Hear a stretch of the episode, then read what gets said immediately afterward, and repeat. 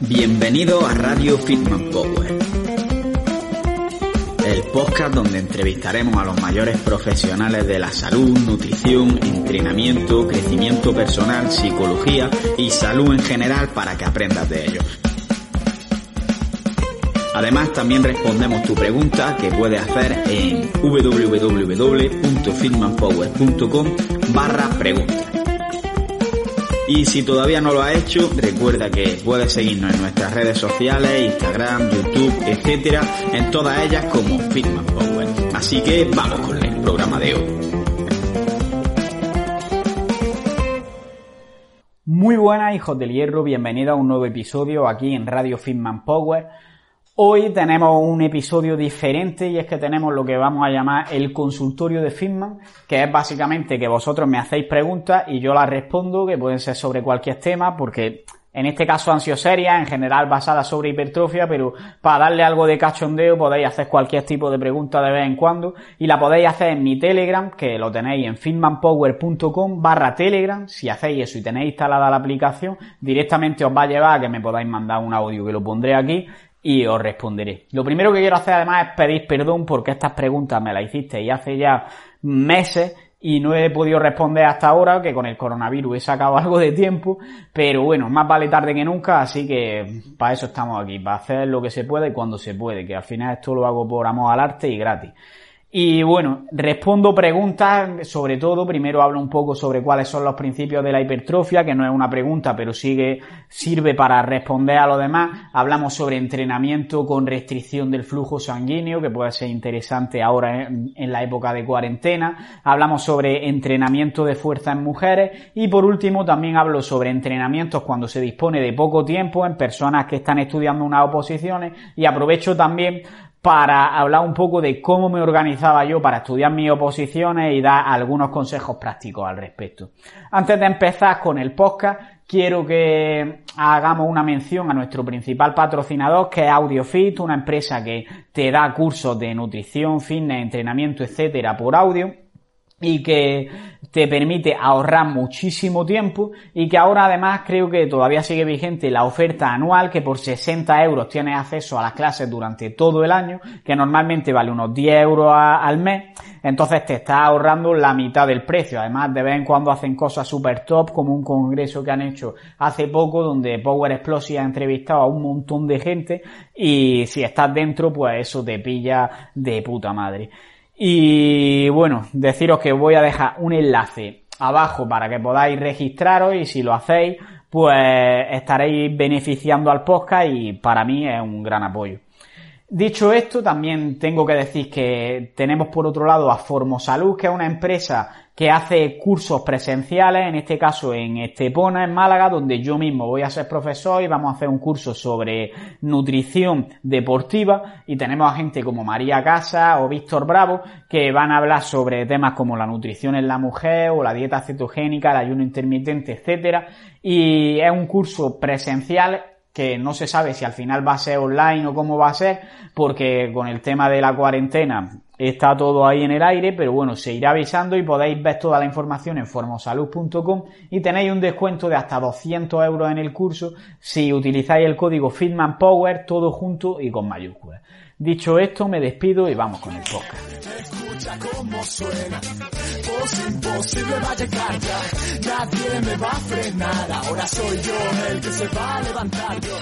escucha suena. Antes de empezar directamente a responder vuestras preguntas, como tienen mucha relación algunas de ellas con esto de la hipertrofia, creo que es importante explicar de manera simplificada o lo más simplificada posible cuáles son los principios de la hipertrofia, es decir, cuáles son los factores que van a desencadenar en que nuestro cuerpo reciba un estímulo y tenga esa hipertrofia. Entonces, lo primero de lo que voy a hablar es sobre el estímulo, que siempre se han considerado tres variables, la tensión mecánica, el estrés metabólico y el daño muscular. Voy a explicar un poquito qué es cada una de ellas. La tensión mecánica sería, por decirlo fácil, hacer que el músculo esté sometido a un esfuerzo y que esté durante suficiente tiempo. Es decir, que el músculo tenga que enfrentarse a levantar un peso, pero no basta con que lo levante una vez, sino que esté sometido el mayor tiempo posible dentro de lo que tiene con respecto a su capacidad de recuperación, de lo que hablaremos después, a ese estímulo.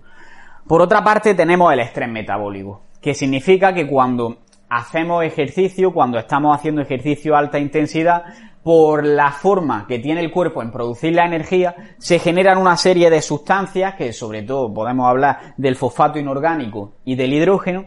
que lo que hacen es generarnos esa fatiga y en cierto modo eh,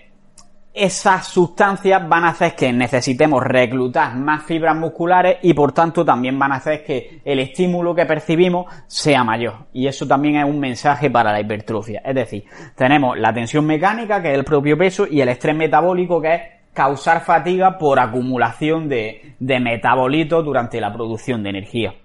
Y por último tenemos el daño muscular, que también se ha tenido siempre como la tercera variable para la hipertrofia, pero en realidad el daño muscular como es una consecuencia de las otras dos, es decir, si estás levantando peso y haciendo muchas repeticiones, en realidad ya por, sí mismo estás produciendo daño muscular. Entonces, no parece que sea eh, digamos, la causa de la hipertrofia, sino más bien una consecuencia de, las otras dos. Entonces, como siempre que aparece daño muscular puede aparecer hipertrofia, pues se ha relacionado. Eh, entonces, ya tenemos aquí un poquito cuáles son estas tres variables del estímulo, pero en realidad lo que quiero dejar claro es que todas buscan el reclutamiento de la máxima cantidad de fibras musculares. Voy a intentar explicar esto con un ejemplo eh, que es un modelo mental, no significa que todo funcione exactamente así, pero que sirve mucho para entenderlo. Vamos a suponer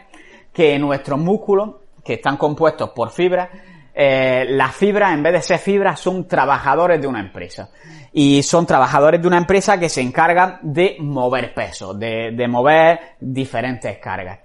Dentro de esta empresa hay dos tipos, para simplificarlo, de trabajadores. Unos que son muy fuertes, pero que apenas aguantan tiempo moviendo ese peso, y otros que no son tan fuertes, pero que pueden estar mucho tiempo moviendo pesos más ligeros. Entonces, ¿qué pasaría? Que cuando tenemos cargas muy grandes, van a aparecer los más fuertes y directamente van a mover esa carga, pero se van a cansar rápido.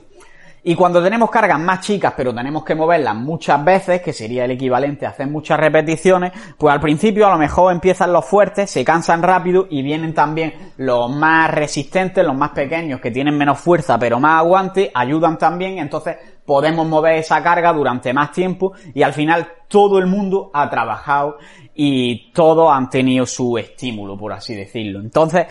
tanto si eh, la carga es muy grande y los fuertes no pueden moverla, van a llegar a aparecer los débiles. Y también si la carga es pequeña pero la movemos durante mucho rato, también van a llegar a aparecer todos los trabajadores y todos van a reclutarse. Es decir, todos van a sentir esa sensación de que tienen que mejorar y tienen que crecer. Todos los trabajadores están entrenando. Y ese es el objetivo que buscamos. ¿Cómo lo podemos conseguir? Pues podemos conseguirlo o con altas cargas y bajas repeticiones o con muchas repeticiones y cargas más bajas. Luego veremos las consecuencias de todo esto, pero el mensaje es que al final siempre vamos a tener que trabajar cerca del fallo porque el fallo significa que ya se han fatigado algunos de esos trabajadores y necesitan la ayuda de otros, es decir, que están trabajando más trabajadores. Cuanto más trabajadores estén participando en ese ejercicio,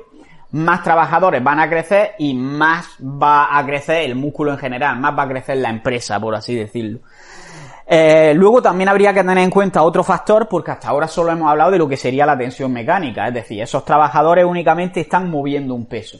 Pero vamos a imaginarnos que estos trabajadores al hacer el esfuerzo, apretando tanto, se hacen caca. Entonces, ¿qué pasaría? Que al hacerse caca tienen que limpiar esa caca de alguna forma y como están limpiando esa caca se fatigan más, hay más trabajadores que están ocupados en esa limpieza y por tanto necesitan la ayuda de los otros trabajadores antes y se produce un mayor reclutamiento. Hay más trabajadores que están trabajando simplemente porque hay otros que están limpiando. Es decir, esto sería el estrés metabólico, pero como vemos, está la hipótesis de que las dos cosas lo que buscan es un mayor reclutamiento de fibras, que sería lo que al final buscamos y que va a ser el desencadenante, el mensaje para que se produzca la hipertrofia, porque el reclutamiento da lugar a un proceso que se llama mecanotransducción y esto es lo que en definitiva buscamos para generar la hipertrofia. Hasta aquí todo parece muy simple porque no hemos tenido en, cuenta ni que existen unos jefes en la empresa, ni que los propios trabajadores se cansan y tienen que recuperarse de ese trabajo. Es decir, no podemos echar jornadas de 24 horas. La jornada va a ser de 8 horas o si no te van a denunciar. Entonces, vamos a pasar al, otro factor que ya hemos hablado de los estímulos y el siguiente sería la fatiga, porque hay que establecer un equilibrio entre ese estímulo, ese trabajo de esa empresa y también el cansancio para que puedan recuperarse y puedan mejorarse. Lo que hemos hablado hasta ahora, como sería únicamente hemos hablado de los trabajadores, sería fatiga periférica, es decir, cuando todos los trabajadores trabajan lo suficiente, se cansan y después necesitan un descanso para volver a trabajar. Lo que buscamos es que este descanso sea el mínimo para que puedan volver a trabajar con la máxima frecuencia posible y se estén recuperando, entonces puedan ir mejorando lo máximo posible y cada vez tengan más capacidad de trabajo. Pero como digo, eh, no solo depende de los trabajadores, sino que tienen estos por encima un jefe. El jefe sería el cerebro, o mejor dicho, el sistema nervioso central, que lo que tiene que hacer es mandarle mensajitos a las fibras o a los trabajadores para que empiecen a trabajar, para que empiecen a mover esos pesos. ¿Qué pasa? Que existe un único jefe, pero existen muchas empresas. El bíceps, un músculo, sería una empresa, las piernas serían otra empresa, los hombros otra empresa. Entonces, como solo hay un jefe para tantas empresas, puede pasar que ese jefe tenga que estar mandándole a tanta gente a la vez que al final se canse el jefe antes que los trabajadores. Y en ese caso aparecería lo que se llama fatiga central. Es decir, lo que nos va a limitar esa recuperación o ese reclutamiento de fibras musculares es que el sistema nervioso o el jefe se va a cansar y no va a ser capaz de mandarle a tanta gente. Entonces no se van a ver reclutados todos esos trabajadores, pero el jefe como no es capaz de mandarle a tanta gente a la vez, pues va a limitar que no podamos llegar a tener ese estímulo óptimo para la hipertrofia. Esto es lo que se llama como fatiga central y se produce más con ejercicios complejos, es decir, ejercicios que mueven más musculatura porque teníamos muchas empresas trabajando a la vez, como puede ser un press de banca, como puede ser una sentadilla o un peso muerto, y también se van a producir mayor fatiga central cuando tenemos cargas muy altas o tenemos muchas repeticiones, porque al final el jefe va a estar mandando durante mucho rato y eso va a influir más. Cuando tenemos una serie al fallo también se produce mayor fatiga central y esto no lo queremos cuando buscamos hipertrofia principalmente por eso, porque nos está haciendo que reclutemos menos fibras musculares o menos trabajadores, pero nos está haciendo cansarnos y no vamos a poder entrenar mañana otra vez del mismo modo, sino que vamos a tener que esperar para que el jefe se recupere y podamos volver a trabajar. Y luego por último tendríamos también la fatiga cardiopulmonar, que esta es fácil de entender porque al final se trataría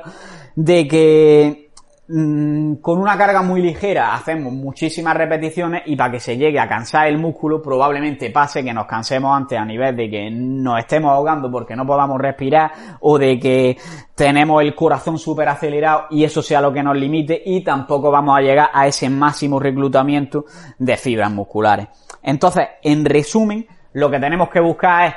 la mayor que se produzca fatiga periférica, es decir, que se recluten las fibras musculares, que lo que nos limite sea el músculo y no sea el sistema nervioso ni tampoco el sistema cardiopulmonar. Y tenemos que intentar también que la recuperación, el tiempo de recuperación sea el mínimo para que podamos darle la máxima frecuencia de estímulo al músculo y que lo tolere. Y esto lo vamos a hacer trabajando en rangos de repeticiones entre las 6 y 15 o 20 más o menos. ¿Por qué? Porque con más repeticiones el limitante va a ser más el sistema central y el cardiopulmonar y con menos repeticiones también nos va a limitar más el sistema central como hemos visto porque vamos a tener que reclutar directamente a tanta gente que para el jefe es más difícil mandar. Creo que con esto se entienden bastante bien los principios de la hipertrofia, así que ahora voy a pasar a responder vuestras preguntas. Buenos días, Carlos. A ver, eh, te cuento. Eh, primero, eh, date la enhorabuena porque cada vez te estás mejorando más con, los, con las entrevistas y cada vez son más, más enriquecedoras. Bueno, vamos al grano. eh, quería tratar que tratarais los temas, porque estoy buscando información eh, y no encuentro muy poca, que es sobre el trabajo en oclusión para el tratamiento de lesiones, ya que en estos momentos tengo una lesión en la rodilla y me impide hacer trabajo de fuerza con, con carga elevada y entonces me era interesante saber cómo es esto del trabajo de oclusión. Estoy intentando aplicarlo, pero quería saber si estoy haciendo bien los patrones. Y segundo, una recomendación eh, para cuando una entrevista a alguien de calistenia en, el POTS, para poder así hablar un poco sobre este deporte cada vez más en alza y con más adictos, entre ellos yo, y que fuera alguien que, bueno, que tratase temas tipo entrenamiento para desde principiantes, de no hacer nada, nada de nada, hasta gente elevada, que tuviera un nivel ya medio, más bien tirando alto. Y por lo demás, pues nada, eh, que sigas creciendo y que a ver si algún día nos conocemos en persona. Y venga, un abrazo amigo. Lo primero, muchas gracias por tus palabras. Espero que pronto tengamos una ocasión para conocernos en persona. Y respecto al entrenamiento de calistenia, tengo que decir que yo no sé mucho sobre eso porque no he vivido en mis carnes una progresión, digamos, hasta ser un experto. Y he intentado tratar a traer a algunas personas a hablar de eso, pero por ahora no he conseguido encontrar a la persona adecuada. Así que si tenéis alguna sugerencia de a quién puedo traer para hablar sobre calistenia, encantado de ello. Sobre el entrenamiento oclusivo, tengo que decir que con esto se está refiriendo a un método de entrenamiento que surgió en Japón, donde se dieron cuenta de que podían entrenar con un peso mucho más pequeño y tener unas adaptaciones en cuanto a hipertrofia parecidas si aplicaban una restricción del flujo sanguíneo, es decir, si se ponían un torniquete en el brazo o en la pierna, dependiendo de lo que fueran a entrenar, de manera que la sangre no circulase de la misma forma. Y esto se llamó Katsu Training y, como digo, es original de Japón. Eh, se basa principalmente en provocar un mayor estrés metabólico porque al restringir el flujo sanguíneo no se va a permitir la eliminación de estos metabolitos de los que hablábamos como puede ser el fósforo inorgánico o el hidrógeno. Entonces vamos a tener un mayor estímulo para el músculo al tener este mayor estrés metabólico y por tanto vamos a tener más hipertrofia. No hay que confundirlo con el flossing que es un método que, en el que se vendan algunos miembros del cuerpo con cierta presión para darle más seguridad a la persona que está entrenando y de esta forma que pueda entrenar en cierta medida y tenga una adaptación mejor tras una lesión. Eh, también de todas formas, como vamos a ver, se utilizan bastante esto del entrenamiento por restricción del flujo sanguíneo en personas, en, personas que están saliendo de una lesión. Eh, el nombre que ha mencionado de entrenamiento por oclusión en realidad estaría mal porque el objetivo no es presionar tanto el, músculo que no llegue la sangre, sino que es dejarlo suficientemente presionado para que no haya retorno venoso, pero sí le llegue la sangre al músculo para que pueda ejercitarse. Vamos a ver, ¿qué sentido tiene hacer todo esto? Pues se ha visto que comparándolo con un entrenamiento a baja intensidad, que en general suelen ser intensidades inferiores al 40% del 1RM, pero este entrenamiento de baja intensidad sin restricción del flujo sanguíneo, aplicar la restricción produce unas adaptaciones, tanto en fuerza como en hipertrofia, que son mayores, es decir, es más efectivo el entrenamiento a baja intensidad con restricción del flujo sanguíneo que sin esta restricción. Y si lo comparamos con entrenamiento normal, el de carga alta de más del 70-75% del 1RM sin restricción del flujo sanguíneo, ¿cuál es mejor? ¿A baja intensidad con restricción o a alta intensidad sin restricción? Pues a nivel de adaptaciones de hipertrofia, se ha visto que se producen unas adaptaciones muy parecidas, tanto si entrena a alta intensidad como si entrena a baja intensidad con restricción. Pero en cuanto a fuerza máxima, parece ser que las adaptaciones son mayores en entrenamiento normal, probablemente porque, como es obvio, estamos levantando cargas altas, entonces también se van a producir adaptaciones neuromusculares y no únicamente las que se producen por la hipertrofia. Es decir, estamos realizando en realidad un entrenamiento más específico. Eh, también se utiliza eh, la restricción del flujo sanguíneo en entrenamiento aeróbico, incluso para salir a andar, y se ha visto que puede tener beneficios en personas lesionadas o en personas mayores simplemente con esto, e incluso en reposo, eh, provocar una restricción del flujo sanguíneo puede causar adaptaciones que mejoren la funcionalidad y que ayuden a recuperarse antes de una lesión. Pero ¿qué pasa si nos centramos en atletas sanos que quieren aplicar este sistema de entrenamiento? ¿Tiene sentido aplicar este entrenamiento por sí solo? Pues la verdad es que cuando se aplica por sí solo no se ha demostrado que tenga muchos beneficios en atletas entrenados, eh, que parece ser que es obligatorio, por así decirlo, que se entrene con cargas altas por el principio de especificidad y porque estas personas requieren mayor estímulo, pero sí es cierto que el entrenamiento con restricción del flujo sanguíneo parece aumentar las adaptaciones y puede servir como un complemento en algunas fases de la temporada en las que se tenga que realizar un volumen de entrenamiento mayor. ¿Qué ventaja tiene? Que el entrenamiento con restricción del flujo sanguíneo al utilizar una carga menor provoca menos daño muscular y es más fácil recuperarse de ese entrenamiento, entonces nos permite aumentar la, frecuencia de entrenamiento sin que suponga mucho aumento de la fatiga. Entonces te permite meter más entrenamiento sin que suponga mucho daño, por así decirlo. Otros beneficios que puede tener para la salud este entrenamiento con restricción del flujo sanguíneo, pues por ejemplo son en la salud ósea. Pero bueno, ya hemos hablado de todo lo bueno y algo malo tiene que tener ¿Es seguro el entrenamiento con restricción del flujo sanguíneo? Vale, lo primero es que no hay evidencia de que exista mayor riesgo que con un entrenamiento normal. Por ejemplo, en el caso de la rhabdomiólisis, que se produce cuando hay un daño muscular excesivo, se ha visto que incluso la incidencia de rhabdomiólisis con entrenamiento por restricción del flujo sanguíneo podría ser hasta menor que con un entrenamiento normal. Sin embargo, como estamos eh, conteniendo el flujo sanguíneo, por decirlo de alguna forma, sí que conviene tener cierta precaución o no recomendarlo a ciertos grupos de población, como puede ser personas con hipertensión, con problemas de trombo, problemas cardiovasculares o con lesiones del nervio periférico.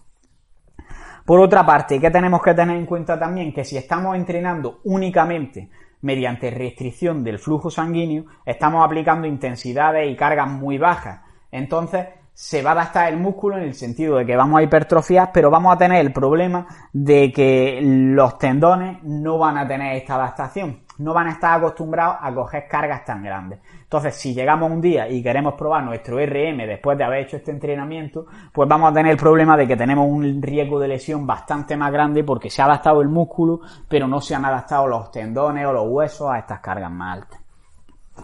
Ya sabemos la parte buena y la parte mala del entrenamiento con restricción del flujo sanguíneo. Ahora, un punto importante es cómo vamos a aplicarlo, que es a lo que venía la pregunta.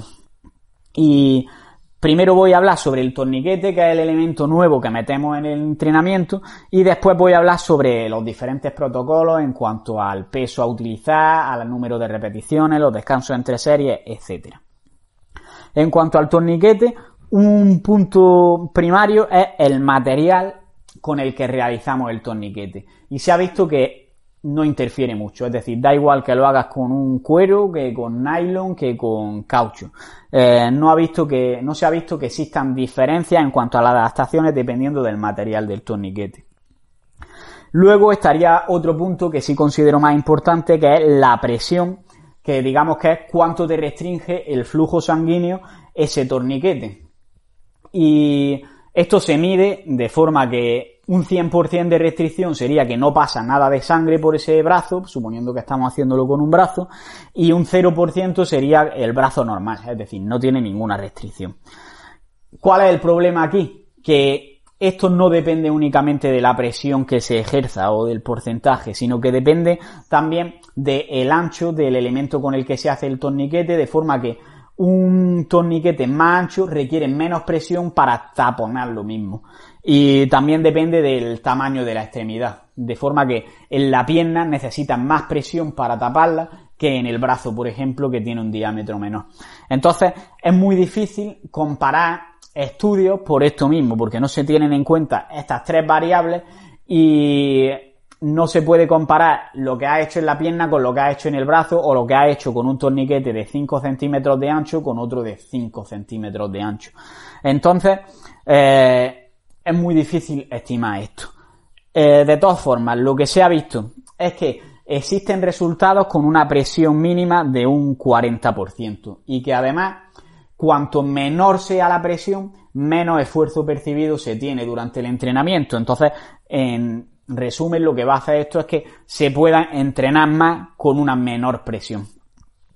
Eh, ¿Influye la cantidad de presión en cuanto a las adaptaciones? Pues parece ser que a partir de un mínimo no importa mucho. Y esto es importante porque pueden venderos eh, algunos manguitos neumáticos que lo que tienen es una presión que la puedes ejercer de forma automática, es decir, puedes elegir la presión que quieres ponerte y a lo mejor te cuesta 1000, 1500 euros. En mi opinión no tiene sentido precisamente por esto, porque no parece haber mucha diferencia en cuanto a resultados de este tipo de entrenamiento dependiendo del grado de presión, sino que a partir de un mínimo parece ser que ya es efectivo. De todas formas, cuando la intensidad de entrenamiento es muy baja, de en torno al 20%, sí que parece que una presión más grande tiene mayores efectos. Pero si la intensidad es suficiente, en torno al 40% del 1RM, pues parece ser que mm, aplicar un 40 o un 80% de restricción del flujo sanguíneo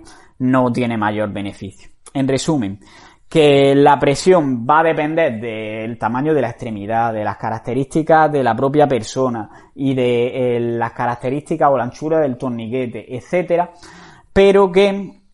a partir de un mínimo de presión parece haber resultados siempre y cuando cumplamos con una intensidad que, sea suficiente. Eh, pasando al punto 2, es decir, al punto de variables del entrenamiento como tal, la más importante de todas, como habréis podido deducir por lo que he dicho hasta ahora, es la intensidad, que en general se han estudiado intensidades del 20 al 40% del 1RM aproximadamente. Lo que pasa es que eh, esto se aplica en ejercicios analíticos, como puede ser un curl de bíceps, una extensión de tríceps o una extensión de pierna o de rodilla. Y casi nadie conoce su 1RM en estos ejercicios para saber cuánto peso tendría que ponerse con restricción del flujo sanguíneo. Entonces podemos hacernos una idea con ese peso que podamos hacer 30 a 40 repeticiones aproximadamente. En cuanto al volumen de entrenamiento, que sería la cantidad de repeticiones que hacemos, se han estudiado, lo más estudiado son dos protocolos, que uno consiste en hacer eh, por sesión 75 repeticiones, de forma que se hace una serie de 30 repeticiones y luego se hacen cuatro series más de 15 repeticiones. Y luego también hay otro protocolo que sería el de hacer entre 3 y 5 series al fallo y en ambos se ha visto que aumentar el volumen incluso hasta el doble no parece dar mayores beneficios. De todas maneras, luego puntualizaré un poquito aquí. En cuanto a la frecuencia de entrenamiento, en estudios cortos de una duración de menos de tres semanas, se han llegado a aplicar y a verse efectos positivos hasta dos sesiones diarias y en estudios más largos sí que es verdad que se aplican dos o tres sesiones a la semana. Eh, un punto que sí considero que va a ser muy importante y que puede marcar que tengamos resultados o que no, es el tiempo de descanso entre series, porque un tiempo de descanso más grande igual no provoca el mismo estrés metabólico que descansos más cortos. Entonces se ha visto que se requieren eh, tiempos de descanso de entre 30 y 60 segundos como máximo para que se produzcan adaptaciones, que con descanso a lo mejor de 150 segundos no parecía que existiesen resultados.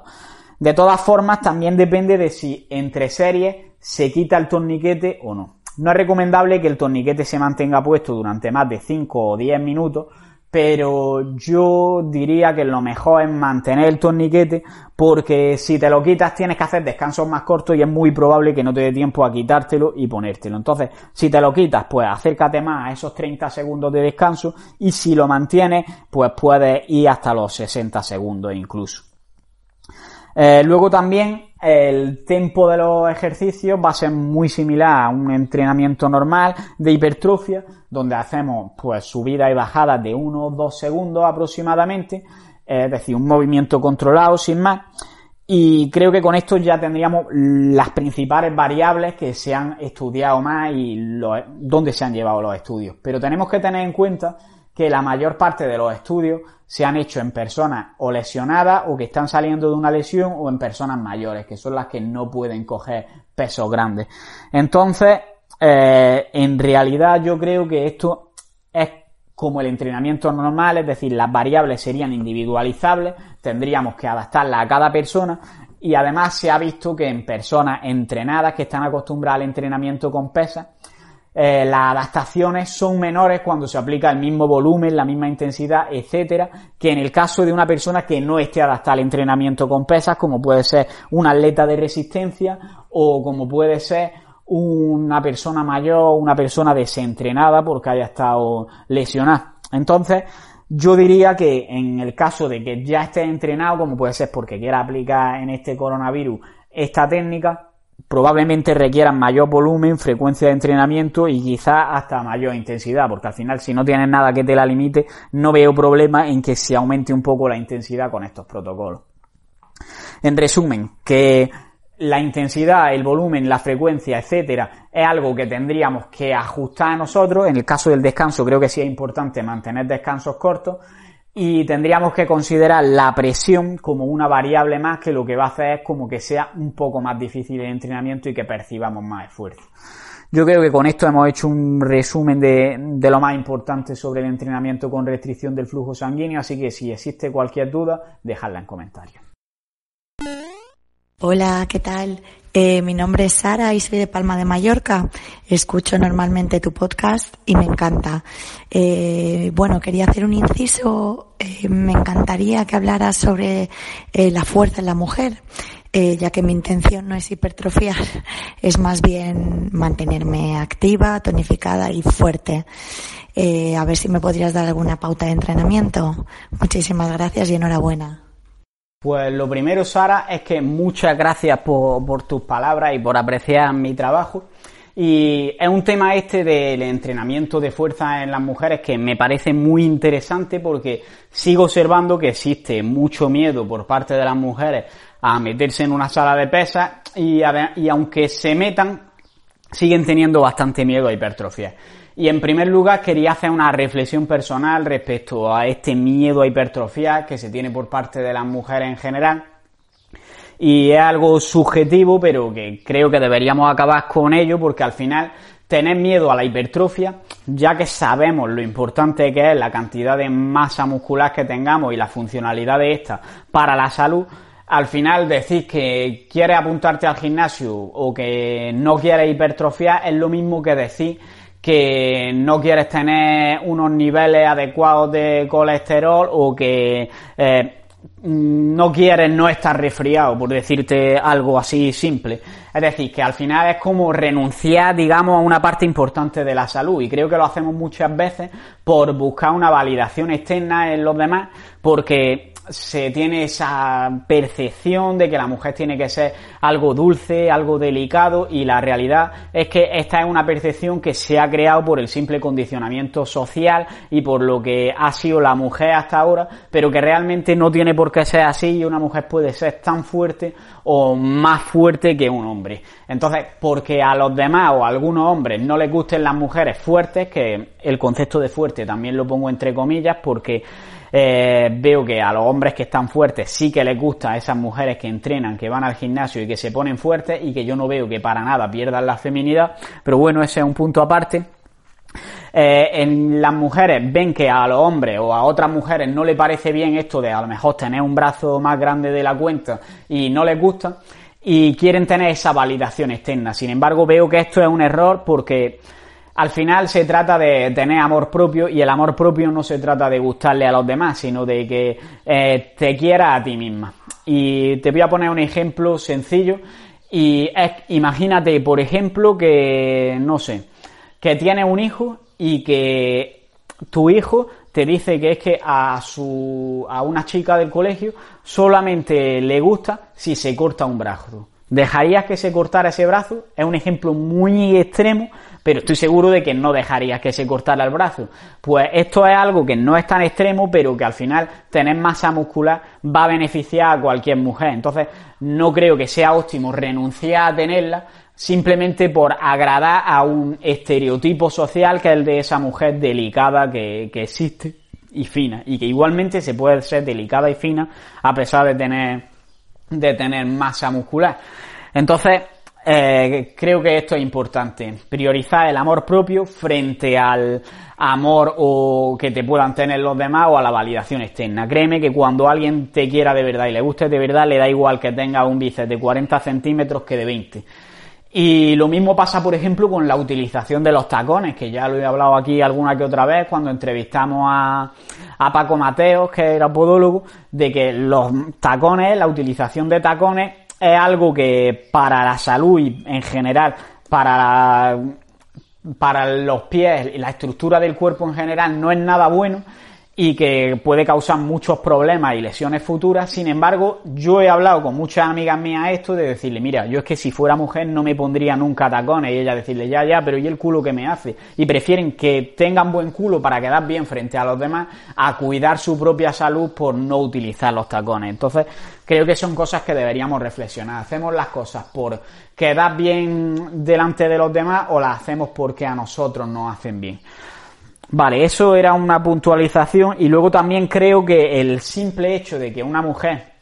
entrene, entrene fuerza y que, digamos, hipertrofie va a hacer que poco a poco se normalice esto. Así que si entrenáis fuerza y hipertrofiáis incluso, eh, estaréis aportando vuestro granito de arena a que esto se considere normal y que poco a poco esa salud se vea como algo bello porque al final nos gusta lo que no se sale de, la normalidad, por desgracia. De hecho, creo que uno de los motivos por los que a muchos hombres puede que no les gusten las mujeres débiles es precisamente por eso, porque algo como que se sale de, de la normalidad, porque ven que están más fuertes que ellos y es un síntoma en realidad de debilidad del signo masculino más que de otra cosa. Es decir, eh, lo, mm, critico también al hombre en este aspecto.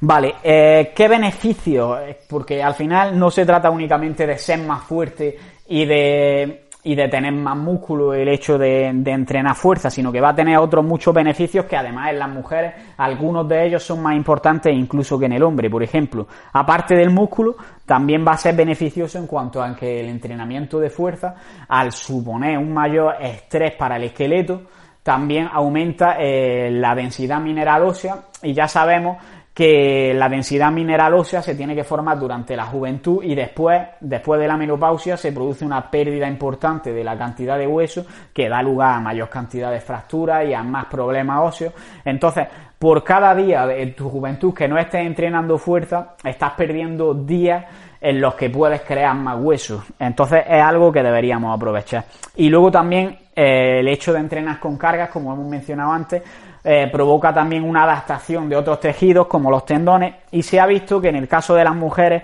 existen mayores mm,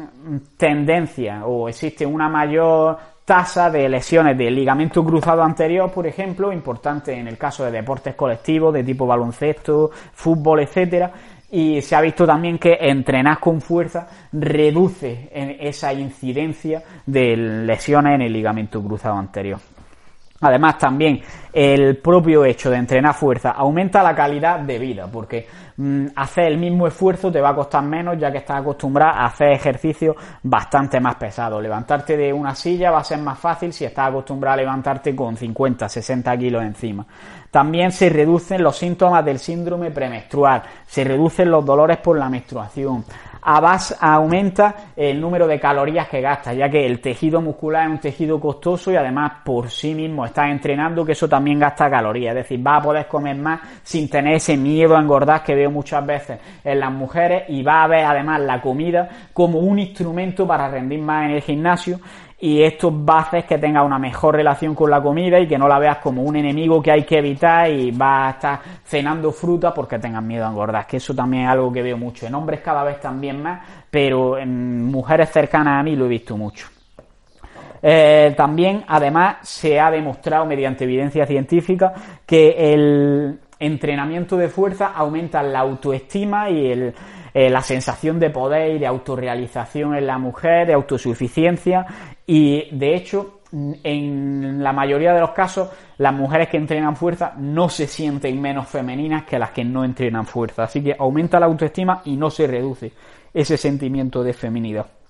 Aumenta también el deseo sexual, importante. Y otra cosa que es, ha hablado de que quieres estar tonificada pero no quieres hipertrofiar y tengo que decirte que esto es incompatible porque eh, el hecho de estar tonificada eh, lo entiendo como que quieres tener un tacto más duro, por así decirlo, que tú te toques el culo, que te toques el muslo y no lo sientas blando, sino que lo sientas tenso. Y para esto lo que tienes dentro es músculo y menos grasa. Es decir, imaginémonos que nuestro cuerpo es como un cojín que tiene su parte blanda, que sería la grasa, y piedras, que sería el músculo. Si hay mucha parte blanda, que es la grasa, obviamente se nos va a notar blando. Pero también tiene que haber debajo esas piedras, que sería el músculo, y si no, eh, por mucho que no tengas músculo,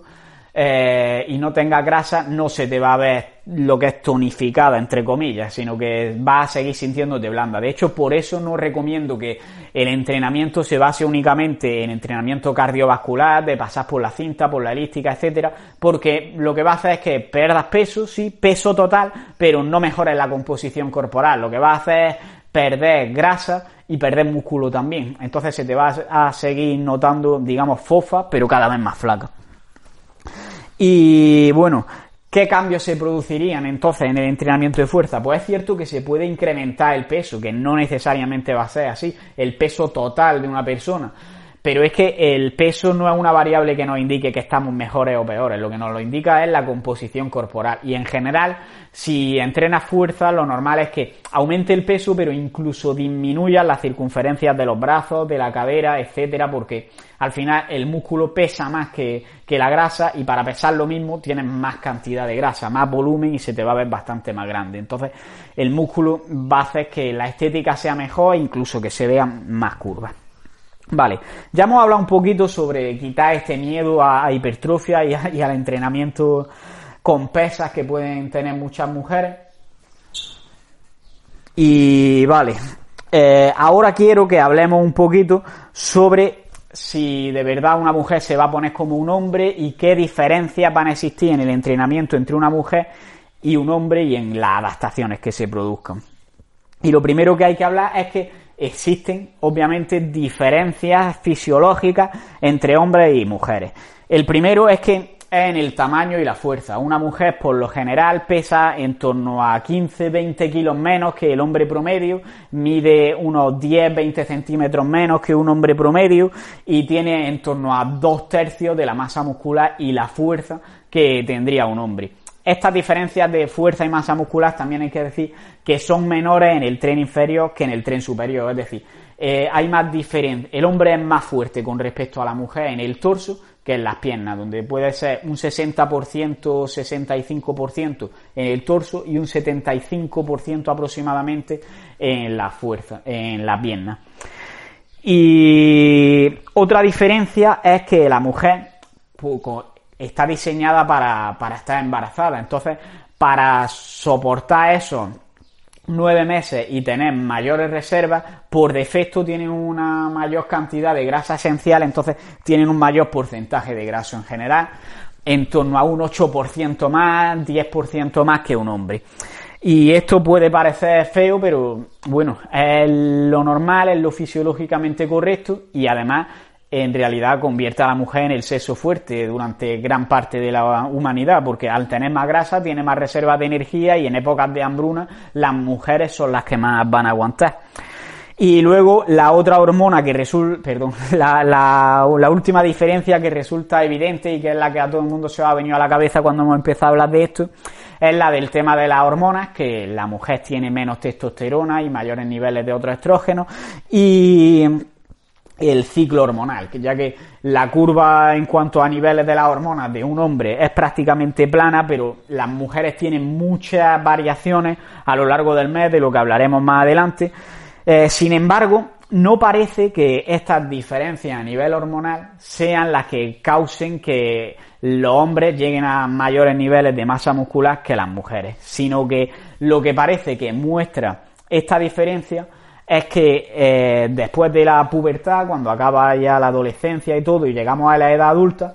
el hombre ha desarrollado mayor tamaño y masa muscular que una mujer. Eh, cuando somos niños somos prácticamente iguales a nivel de composición corporal, pero después, cuando ya somos adultos, el punto de partida de una mujer es de ser más pequeña y tener menos fuerza y masa muscular que un hombre. Entonces, se ve en general en la mayoría de estudios cuando se entrena con pesas que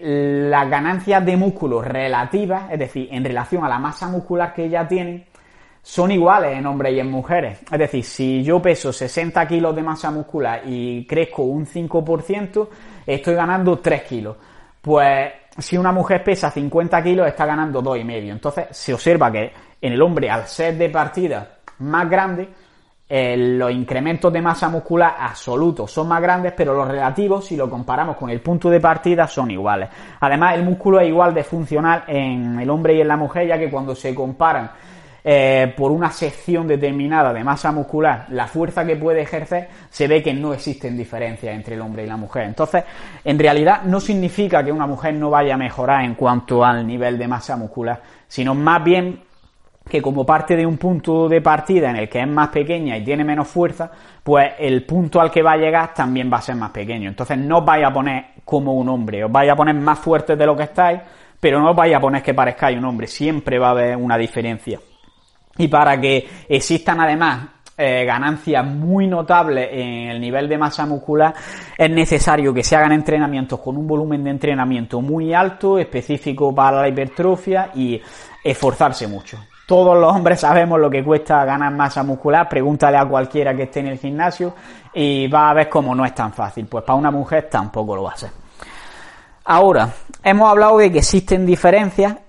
pero realmente el entrenamiento como tal no debería ser tan diferente en cuanto al entrenamiento de fuerza entre un hombre y una mujer. Sí que es cierto que van a existir ciertas diferencias, pero el grosso va a ser el mismo. Nos vamos a centrar en ejercicios compuestos como press banca, peso muerto, sentadillas, trabajo con kettlebell, dominadas, etcétera. Y además, si queremos ganar fuerza, tendremos que hacer entrenamiento específico de eso y entrenar con cargas pesadas. No me vale el entrenamiento con pesas rosas porque se supone que el entrenamiento tiene que suponer un esfuerzo y un desafío para el cuerpo para que se adapte a estas cargas y si no estamos dándole carga estamos perdiendo el tiempo. Entrenar con un peso que no te suponga un esfuerzo es lo mismo que no hacer nada. Así que para eso no entrenes. Eh, otra cosa es que si aún, a pesar de todo lo que he hablado, seguimos teniendo miedo a hipertrofiar, pero sí que se quiere ganar fuerza, pues la idea sería sobre todo centrarnos en bajar el número de repeticiones, aumentando la intensidad de entrenamiento, porque como hemos visto, esto va a causar mayor fatiga central y va a hacer que no tengamos tanto estímulo para la hipertrofia, que igualmente se va a producir algo de hipertrofia, sí, pero no va a ser tan grande como si entrenas a repeticiones más grandes. En general, vamos a entrenar la fuerza a unas seis repeticiones como mucho. Y luego también nos vamos a centrar, lo que digo, en ejercicios complejos que impliquen gran cantidad de masa muscular, porque así también vamos a tener mayor fatiga central, nos va a limitar esto el entrenamiento y no va a haber tanto estímulo a nivel periférico, a nivel de fibras musculares y no va a haber tanta hipertrofia. Entonces, esos serían los principales consejos así de forma general, entrenamiento muy similar al del hombre y si quieres priorizar la fuerza frente a la hipertrofia, entrenar a bajas repeticiones con altas cargas, importante esto último de altas cargas, y eh, centrándonos en ejercicios compuestos que impliquen gran cantidad de masa muscular. Bueno, y la diferencia que sí es más notable entre el hombre y la mujer y que puede requerir hacer cambios en cuanto al entrenamiento a lo largo de un mesociclo puede ser el tema del ciclo hormonal, que ya hemos visto que en el caso de los hombres las hormonas a lo largo del mes son prácticamente los mismos los niveles, sin embargo existen importantes cambios en el caso de las mujeres. Entonces voy a intentar resumirlo sin entrar mucho en cuestiones fisiológicas, sino más bien en los cambios que se producen a nivel práctico y cómo podemos adaptar el entrenamiento para adaptarnos a esos cambios. Vamos a suponer que estamos en la semana de la regla, en la semana del sangrado, la semana de la menstruación y durante esta semana lo que puede pasar es que por la propia pérdida de sangre que hay, se produzca también pérdida de otras sustancias, como puede ser el hierro, y aparezca mayor debilidad. Así que si esto pasa, pues puede que sea necesario bajar un poco la intensidad del entrenamiento. Y digo puede que sea necesario porque no en todas las mujeres van a, sentirse esa sensación. Una vez salimos de esa fase de la regla, vamos a entrar durante las dos siguientes semanas aproximadamente, que en realidad no es las dos próximas semanas, sino la mitad del ciclo aproximadamente, en la fase folicular, que durante esta fase se va a producir una mayor sensibilidad a la insulina, una menor utilización de las grasas como sustrato, va a disminuir la tasa metabólica basal, es decir, que se van a quemar menos calorías y sobre todo eh, las mujeres van a ser capaces de tolerar más estrés. Por tanto, es un momento adecuado para el entrenamiento de mayor intensidad, ya que tenemos más tolerancia a los hidratos de carbono, más glucógeno o más facilidad para acumular glucógeno en el músculo y además más tolerancia al estrés. Como el entrenamiento es un estresor, pues es el mejor momento para meter más carga de entrenamiento y los entrenamientos más pesados. Una vez llegamos a mediados ya de, de ese ciclo, llegamos a la fase de ovulación, que este en muchas mujeres es el momento en el que más fuerza tienen, pero también, por algún motivo que desconozco, se ha observado que en general hay mayor incidencia de lesiones durante esta fase, por tanto, puede que sea conveniente por fuerza tirar los récords y los entrenamientos más pesados en esta fase, pero también hay que tener cierta precaución y controlar la técnica, así que si hay ejercicios en los que no se controla demasiado bien la técnica, no es muy prudente que se intenten los récords los entrenamientos más pesados durante esta fase. Además, no en todas las mujeres se va a notar esta mayor fuerza durante esta etapa del ciclo menstrual, sino que lo van a notar algunas. Si eres una de ellas, pues enhorabuena y a darle caña al entrenamiento en ese momento.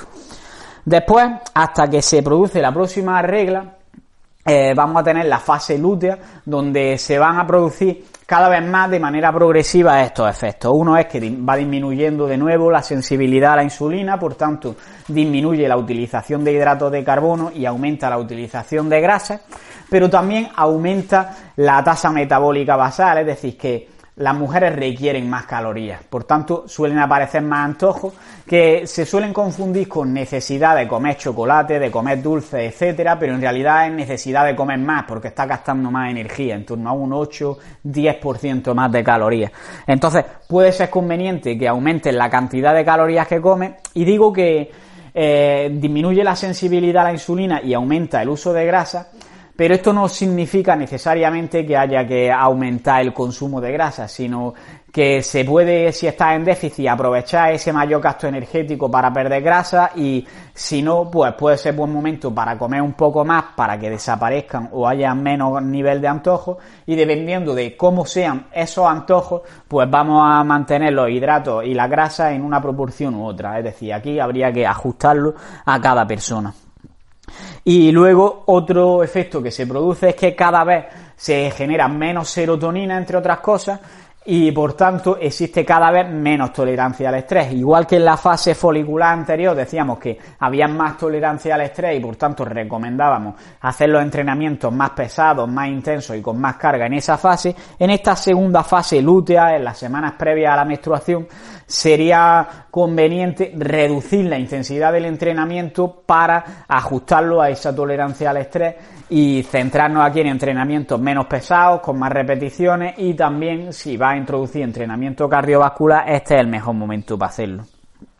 Con esto ya tendríamos las cuatro fases que en resumen sería en la fase de sangrado, si existe mayor debilidad por la pérdida de sangre, no tengáis miedo a disminuir la intensidad del entrenamiento. Luego tendríamos la fase posterior, que sería la fase folicular, las dos primeras semanas después de la regla, que es el mejor momento para entrenar fuerza. Ahí vamos a darle caña, vamos a hacer los entrenamientos más intensos hasta llegar a la fase de ovulación, donde se pueden intentar los entrenamientos más pesados, pero hay que tener cierta precaución con la técnica de los ejercicios porque hay más riesgo de lesión. Y a partir de ahí vamos a tener ya una fase con menor tolerancia al estrés y por tanto a la intensidad, que va a ser las mejores semanas para hacer eh, semanas de descarga en el caso de que sean necesarias y para hacer entrenamientos menos intensos y más cardiovasculares. Con esto creo que queda bastante claro los aspectos principales en cuanto a las diferencias entre el entrenamiento de hombres y mujeres y si existe cualquier duda podéis dejármela en comentarios. Buenas Carlos, soy Chema, abro paréntesis de la promoción eh, del blog El que no corre pedalea y te mando un saludo desde Tierras Galaicas. Antes que nada, eh, pues agradecerte la, pues la labor que haces con tus con tus podcasts ¿no? y con la web. Vamos a ver, eh, la pregunta que te quería traer aquí es que como sé de buena fe que has tenido que estudiar muy duro opositando y que yo mismo soy opositor y que me imagino que hay mucha gente opositando, a ver, eh, pues si tienes alguna idea o sugerencias de rutinas, ejercicios que sean cortas, que no quiten mucho tiempo, pues para opositores que no tenemos dentro de la propia programación eh, alguna prueba física. O sea, sí que entiendo que policía, bomberos, eh, guardia civil, etcétera, tienen que estar bien físicamente para, pues para superar su posición, pero eh, estamos muchos otros que nuestra posición simplemente requiere que tengamos el culo pegado a una silla. Entonces, nada, esa es mi consulta, mi pregunta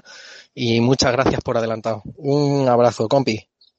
Pues muy buenas, Chema. ¿Cuánto tiempo? Eh, tengo todavía pendiente un audio en el rincón metabólico tuyo que todavía no lo he escuchado. Espero que, que siga ahí y no se haya borrado. Pero bueno, volveremos a escuchar tu audio y, y me alegro mucho de oírte por aquí. Y quiero también pedirte perdón por haber tardado tanto en hacer este podcast respondiendo. Espero que ya haya aprobado las oposiciones, pero por si no es así, de todas maneras yo respondo porque además es un tema sobre el que mucha gente me pregunta. Así que, en primer lugar, en cuanto al entrenamiento en personas que están opositando, como bien dice, va a haber personas que estén opositando a bomberos, a policía, etcétera, y ya eh, la preparación per se va a tener que preparar unas pruebas físicas, entonces en ese caso nada que decir. Pero en el caso de personas que tengan que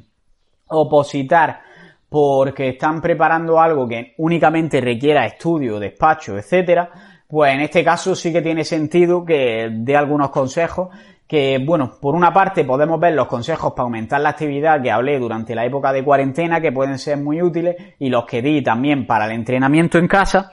pero lo primero que habría que dar a entender aquí es que cuando una persona decide opositar, lo que va a hacer en realidad es competir contra otra mucha gente en el conocimiento que tiene sobre un temario en específico. Entonces, para competir y ser el mejor, tienes que tener, eh, ser el mejor como una prioridad. Y tienes que tener claro desde el principio que vas a tener que renunciar a muchas cosas. Y una de esas cosas va a ser que no vas a poder mantener la misma frecuencia y el mismo volumen de entrenamiento que el que estabas manteniendo cuando no estabas opositando o si no obviamente alguien que sí esté renunciando a ese tipo de cosas va a estudiar más que tú, va a tener menos estresores que tú y, va a mejorar más. Así que lo primero es concienciarse de que probablemente tengas que sacrificar en parte ese entrenamiento y esa forma física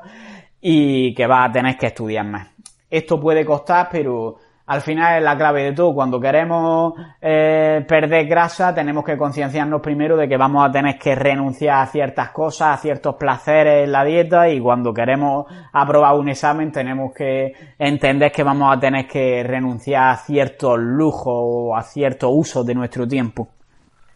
Y hablando de tiempo, eh, aquí es donde va lo importante en relación al entrenamiento, que lo que vamos a querer al final es reducir el tiempo que empleamos en el entrenamiento. Y lo primero que hay que tener claro es que el tiempo que empleamos en el entrenamiento no es únicamente el rato que estamos en el gimnasio haciendo las pesas, sino que también habría que incluir ahí el tiempo que tardamos en ir y volver del gimnasio, el tiempo que tardamos en preparar la mochila, etcétera. Entonces, el primer consejo, y que es lo que yo apliqué personalmente, sería el de reducir la frecuencia de entrenamiento. Yo normalmente entrenaba mínimo cuatro y máximo seis días a la semana, pero cuando empecé a opositar reduje esa frecuencia de entrenamiento a tres días a la semana. Incluso puedes aumentar el volumen de entrenamiento y ya va a ahorrar bastante tiempo porque el simple hecho de que no tengas que trasladarte tantos días al gimnasio, pues va a suponer que va a ahorrar tiempo. Pero por otra parte, también se puede hacer o la combinación o intentar entrenar en tu casa, que al final ahora mismo con cómo está Instagram y en la situación que estamos con la cuarentena, no creo que haya que dar muchos consejos a eso, pero de todas maneras yo tengo muchos ejercicios con el peso corporal en Instagram, así que os remito a que vayáis allí a echarle un ojo y vaya a tener bastantes ideas. Y por otra parte, un tema del que no he hablado es el material que podría ser interesante tener para que podamos hacer unos entrenamientos lo más funcionales en casa, sin ocupar mucho espacio y sin gastarnos mucho dinero. Y el primer elemento que considero esencial, si os vais a comprar algo, esto sería lo primero que compraría, sería una barra de dominadas, porque eh, en los ejercicios de tracción vertical van a ser probablemente de los que sea más difíciles de hacer si no tienen una barra de dominada, pero además de esto vamos a poder hacer elevaciones de piernas para abdominal, vamos a poder hacer level up y en definitiva vamos a poder hacer fondos y otros muchos ejercicios que no podríamos hacer si tuviéramos, si no tuviéramos una barra de dominada. Los siguientes elementos serían mancuerna y kettlebell, porque con mancuerna ya puedes hacer press banca, puedes hacer curl de bíceps, extensiones de tríceps, puedes hacer sentadillas, puedes hacer peso muerto, con las kettlebell también, puedes hacer kettlebell swing, es decir, va a poder hacer un montón de cosas.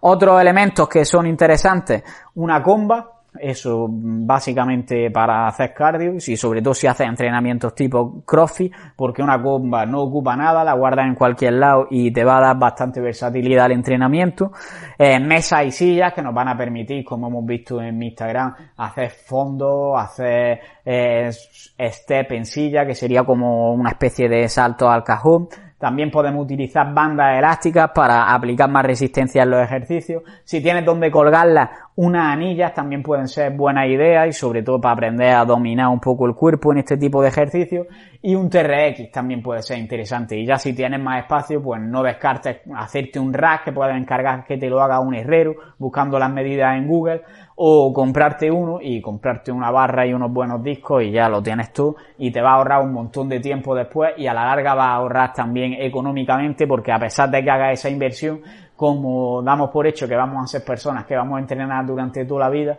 si puedes mantener y tienes espacio, sale económico tener tu propio material en casa. Eh, otro consejo para ahorrar tiempo sería el de reducir el volumen de entrenamiento que bueno, esto es asumir ya que vamos a, a perder, eh, digamos, parte de esa ganancia, pero es que, como digo, hay que asumirlo. Y lo que podemos hacer es condensarlo, como veremos ahora, con técnicas de entrenamiento avanzadas, que ahora explicaré, o con entrenamientos tipo CrossFit, que al final en una hora es suficiente para darle suficiente estímulo al cuerpo. No es lo mejor para hipertrofia, por ejemplo, para fuerza, pero sí que para mantener la salud y una condición física adecuada, con una hora de CrossFit es más que suficiente, siempre y cuando lo demos todo y le metamos intensidad. Y respecto al técnicas de entrenamiento avanzadas, estas van sobre todo enfocadas a la hipertrofia y como vamos a ver van sobre todo enfocadas a provocar el máximo reclutamiento en general ahorrando tiempo. Entonces voy a explicar algunas de ellas hay muchas más, pero voy a explicar las que considero más interesantes para ahorrar tiempo en el caso de que sea una persona que tiene poco tiempo y quiera opositar y tengas que aumentar el volumen de entrenamiento. Y lo primero que tengo que decir es que la mayoría de estas técnicas van a suponer una mayor fatiga central y además eh, van a desgastarnos bastante. Entonces, Dos consejos útiles son que no las apliquemos siempre de manera sistemática todos los días, porque entonces vamos a acabar reventados y no vamos a mejorar. Y por otra parte, que tampoco en general las utilicemos en ejercicios demasiado complejos como sentadillas, peso muerto, press banca, porque van a causar mayor fatiga central todavía y van a limitar más el entrenamiento. Entonces en general vamos a utilizarlas en ejercicios analíticos de una articulación como puede ser un curl de bíceps, extensiones de piernas, extensiones de tríceps, elevaciones laterales, ejercicios que no implican tanta musculatura. La primera de estas técnicas avanzadas sería la draw set, que todo el mundo probablemente lo haya visto, por ejemplo, en un press banca, que consiste en que llega, hace una serie con determinado peso hasta el fallo, después quita un 20, 30, 40% de ese peso y, y, sigue otra vez hasta el fallo, vuelve a quitar peso, sigue hasta el fallo, así progresivamente. De esta forma lo que está haciendo es aumentar el volumen de entrenamiento en una única serie, pero empleando menos tiempo en ello, porque si quisiéramos hacer las mismas repeticiones efectivas, es decir, el mismo número de repeticiones, reclutando a todas las fibras de las que hablábamos antes, a todos los trabajadores, en, muchas series, tendríamos que hacer la serie con su correspondiente descanso, otra serie y su correspondiente descanso. Sin embargo, de esta forma, reduciendo el peso, estamos manteniendo más tiempo a esos trabajadores o a esas fibras trabajando sin tener que hacer esos descansos intermedios. El problema, como ya digo, mucha fatiga central, así que no es una técnica que recomendaría utilizar muy a menudo. De hecho, de todas las que voy a hablar, probablemente sea la que más fatiga cause y la menos recomendable de aplicar de forma muy frecuente. Después tendríamos dos estrategias muy parecidas que sería rest pause y mio reps que consisten la rest pause en hacer una serie hasta el fallo, descansa 10 o 15 segundos, vuelve a hacer hasta el fallo, descansa 10 o 15 segundos, vuelve a hacer hasta el fallo y así sucesivamente poniendo un criterio para parar que puede ser establecer un número previo de series o cuando llegue a que no pueda hacer más de X repeticiones y Luego estarían las mio reps que serían parecidas, pero en vez de llegar al fallo, lo que haríamos sería dejarnos dos o tres repeticiones entre cámaras, descansar unos 10, 15 segundos, dejarnos dos o tres repeticiones entre cámaras y así acumular repeticiones efectivas. Y esto también nos permite aumentar el volumen de entrenamiento sin que suponga tanto tiempo. Esta es la principal ventaja, pero igualmente vamos a tener el problema de una mayor fatiga central, no tanto creo como en la drop set, pero sí es cierto que va a fatigar más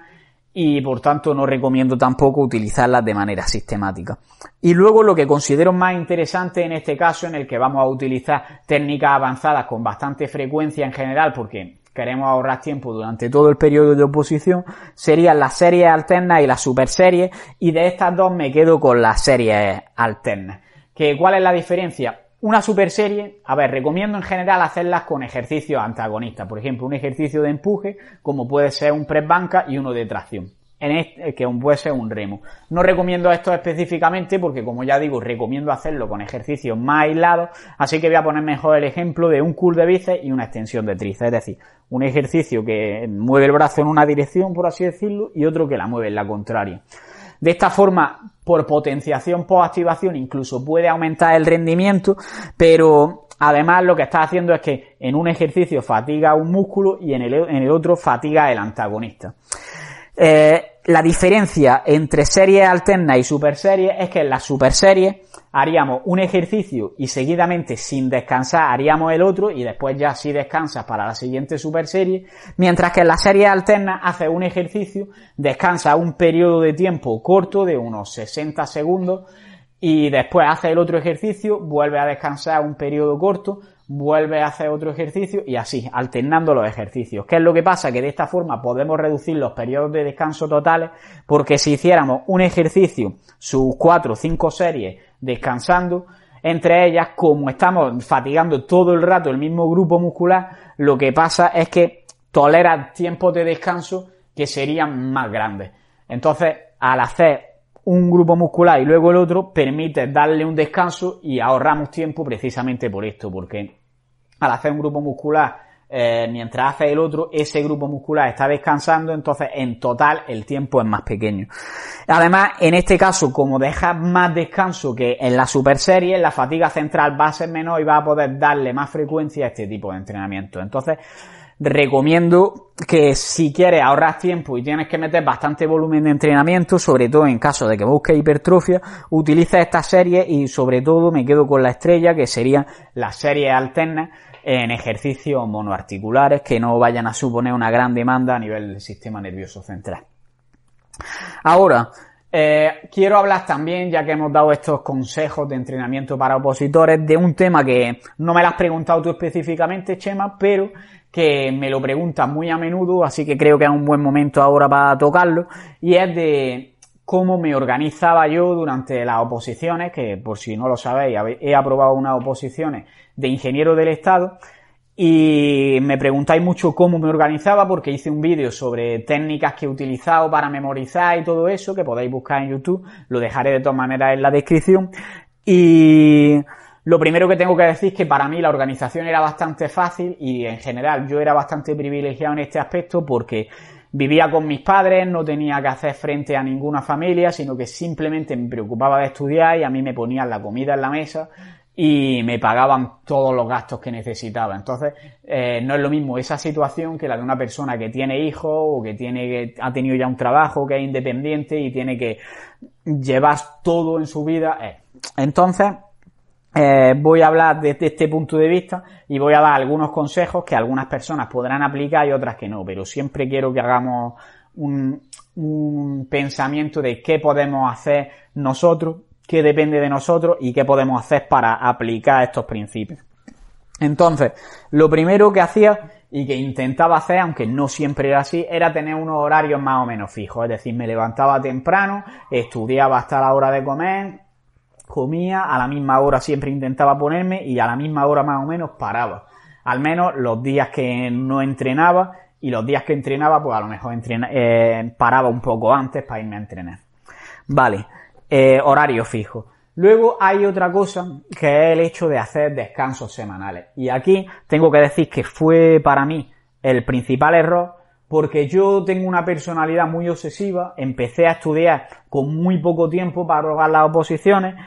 y yo sentía que tenía que ponerme a tope si quería conseguir algo. Entonces mi enfoque era el de no voy a descansar todo el tiempo del que disponga, voy a estudiar y la verdad es que me, volvía loco. De hecho, en 10 meses que tardé en aprobar, ya veis que estudié bastante a tope, descansé un día porque nació mi sobrina y otro día porque estaba tan saturado que es que ya me iba a explotar la cabeza y dije, mira, me voy. Pero en 10 meses descansé dos días por voluntad propia. Y creo que esto fue un error porque eh, a mí me salió bien y aprobé, pero en el caso de que hubiese suspendido, lo habría visto como un procedimiento tan traumático que probablemente no habría querido seguir estudiando. Entonces, creo que hay que tener otro enfoque y es el de que tienes toda la vida para estudiar, que yo ahora lo veo de otra forma, porque una vez apruebas te das cuenta de que, vale, tú cuando estabas estudiando te imaginas la vida que va a ser maravillosa cuando apruebes, que vas a tenerlo todo, y realmente cuando apruebas te das cuenta de que no, que sigues teniendo necesidades y que el ser humano cada vez quiere más y que no acaba ahí la vida, que siempre va a querer mejorar un poco tu calidad de vida. Entonces, eh, no quemes las fases, no quemes las etapas, no quieras salir de la etapa de opositor lo más temprano posible, sino que piensa que es un proceso a largo plazo y que no por estudiar más y agobiarte más va a llegar más lejos, que puede que falle y eso te haya quemado tanto que hayas tirado un año y no llegues a, a conseguir tu objetivo. Entonces sí que intentaría obligarme a descansar algún día. Aunque también hay que tener en cuenta lo que hagas en estos días, que no sea algo que te requiera de pensar demasiado eh, y que te ayude a despejarte, porque el opositor tiende en general a que cuando está descansando en realidad está pensando que debería estar estudiando. Así que es un, algo que deberíamos intentar controlar pero por otra parte no meter demasiadas cosas en nuestra cabeza fuera de la oposición porque al final la cabeza es como un cubo y cuando la llenamos demasiado de cosas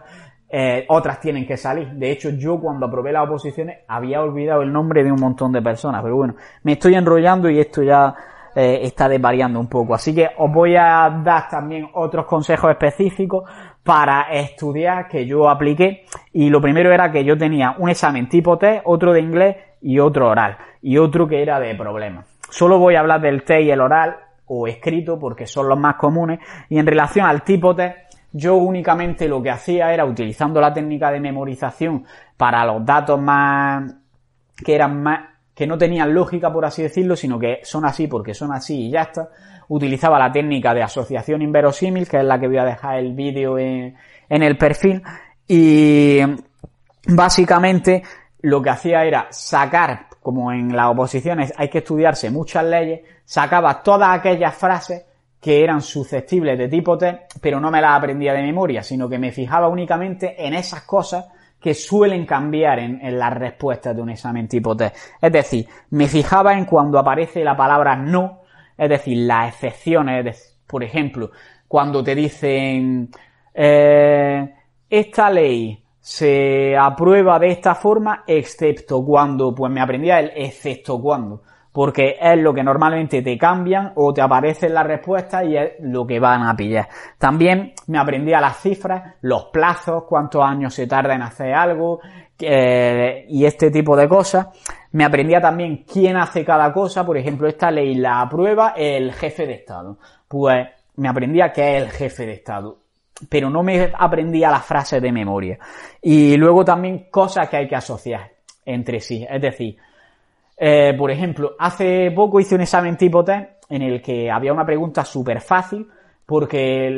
era una pregunta sobre el pescado blanco, pescado azul y pescado graso, pescado magro y en las respuestas lo que hacían era que te decían el pescado graso o blanco, el pescado magro o blanco y, te cambiaban, te jugaban con eso y casi nadie se daba cuenta, todos decían es que estaban bien todas las respuestas y en realidad no, porque lo que te cambiaban era que no coincidían esos sinónimos, por así decirlo. Y entonces son cosas en las que hay que fijarse.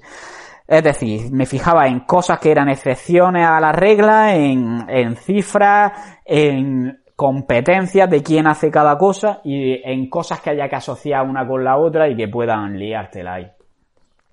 Y después está otra parte que a mí se me daba bastante bien, que es el examen oral, pero bueno, creo que los consejos que voy a dar sirven para oral y para escrito. De hecho, yo recomiendo que cuando tengáis un examen escrito, lo escribáis para ver la longitud que os ocupa, pero después para estudiar y repasar, lo que hagáis sea decirlo de manera oral, porque vais a ahorrar muchísimo tiempo, porque si tenéis que escribir todo el examen, a lo mejor tardáis 40 minutos, cuando si lo hacéis oral, a lo mejor tardáis 10 minutos en lo mismo. Y creo que la forma de repasar un examen oral o escrito no es leérselo otra vez, sino que es decirlo tú mismo o al menos hacer un esquema. Entonces, en relación con esto están los dos puntos esenciales que creo básicos, que el primero es hacerse esquemas para los exámenes de desarrollo orales o escritos de lo que dice la idea principal en cada párrafo con una palabra y para memorizarlos también podemos utilizar la técnica de la asociación inverosímil que de hecho en el vídeo pongo un ejemplo de ello. Y tener esos esquemas nos va a ayudar también a repasar de una manera más rápida. Y luego que cuando, que la clave aquí es practicar. Igual que te sabes la discografía de Estopa, que estoy seguro de que muchos de vosotros la sabéis, al menos yo me la sé casi entera, te puedes aprender 300 temas también si le pones empeño. Y simplemente es práctica y repetición y al final te acaba saliendo prácticamente solo. Y precisamente en este punto quiero centrarme porque el punto del repaso considero que es uno de los mayores errores que tienen gran cantidad de personas que opositan o que estudian para un examen de esta envergadura, eh, porque estamos acostumbrados a estudiar para la carrera, para el instituto, donde se hacen exámenes que en general son muy pequeños y te da tiempo a mirarte el temario entero si ya te lo has estudiado. Probablemente en el día anterior te da tiempo a hacerle un repaso rápido y haberlo visto todo y haberte parado un poco en aquellas zonas que recuerdas peor del temario. Entonces, hay que entender que cuando es una oposición o, por ejemplo, el MIR, hay tal cantidad de temario que en los días anteriores no te va a dar tiempo a repasarlo todo. Por tanto, el repaso en el día a día va a ser algo esencial para que mantenga ese conocimiento, porque yo me repaso, me estudio ahora una cosa y si hay 100 temas, no me voy a volver a verla hasta dentro de dos meses y probablemente ya no me haya servido para casi nada la primera vuelta. Por tanto, es interesante que tenga un sistema que te permita repasar los temas anteriores de forma rápida. En el caso del tipo T, yo lo que hacía era repasarlo a diario y como lo que hacía, en vez de aprenderme las frases de memoria, era fijarme en eso que he hablado de las excepciones, las cifras, las competencias, las asociaciones, pues lo que hacía era un esquema donde en el centro de una hoja ponía el nombre del tema y después por apartado iba sacando así como cuadraditos y ponía los datos con unas flechas más importantes de cada apartado, en plan fechas, no sé cuánto, eh, competencia, esta, y solo ponía el nombre y lo que hacía era que después repasaba sin mirar todo eso, eh, porque quedaba en una cara los datos más importantes de tipo T de ese tema. Y lo que hacía también era que todos los días dedicaba al menos una hora a este repaso. Por ejemplo, de 6 a 7 todos los días repaso, aunque no hubiera avanzado en el temario lo que me habría gustado. Y creo que eso me ayudó bastante porque hizo que recordase cosas que no habría recordado si hubiera tenido que repasarlo todo de golpe después. Y en el caso del oral, el repaso, como ya digo, la mejor forma de repasar es practicarlo, que yo personalmente era bastante loco porque lo que hacía era que todos los días, mientras me hacía el desayuno, cantaba, el desayuno se hacía en unos 20 minutos, pues tenía en el frigorífico colgados los esquemas de, de los temas de oral que ya me había estudiado y iba dándole vueltas a todo, cantándolos mientras se hacía el desayuno, dándome vueltas por la cocina. Esto me llevó a un poco de locura, llegó un punto en el que llegué a guardar los apuntes en el frigorífico, pero la verdad es que fue efectivo y no se me olvidaron. Entonces, tener algún momento también en el día para cantar uno o dos temas y mantener la mayor cantidad de temas ahí en la práctica que se pueda. Pero hay otra forma también de repaso que es muy útil,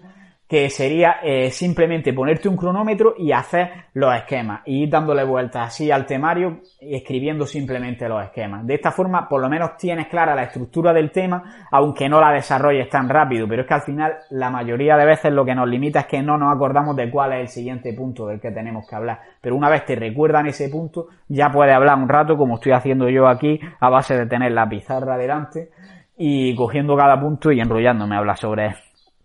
Y eso creo que son los puntos a nivel práctico para estudiar que, a mí más útiles me han sido. Y luego a nivel psicológico creo que las oposiciones son uno de los procedimientos más duros a nivel de estudios que, que se pueden pasar.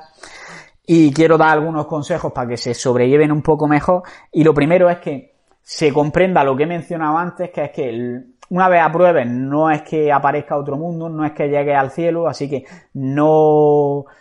no te creas que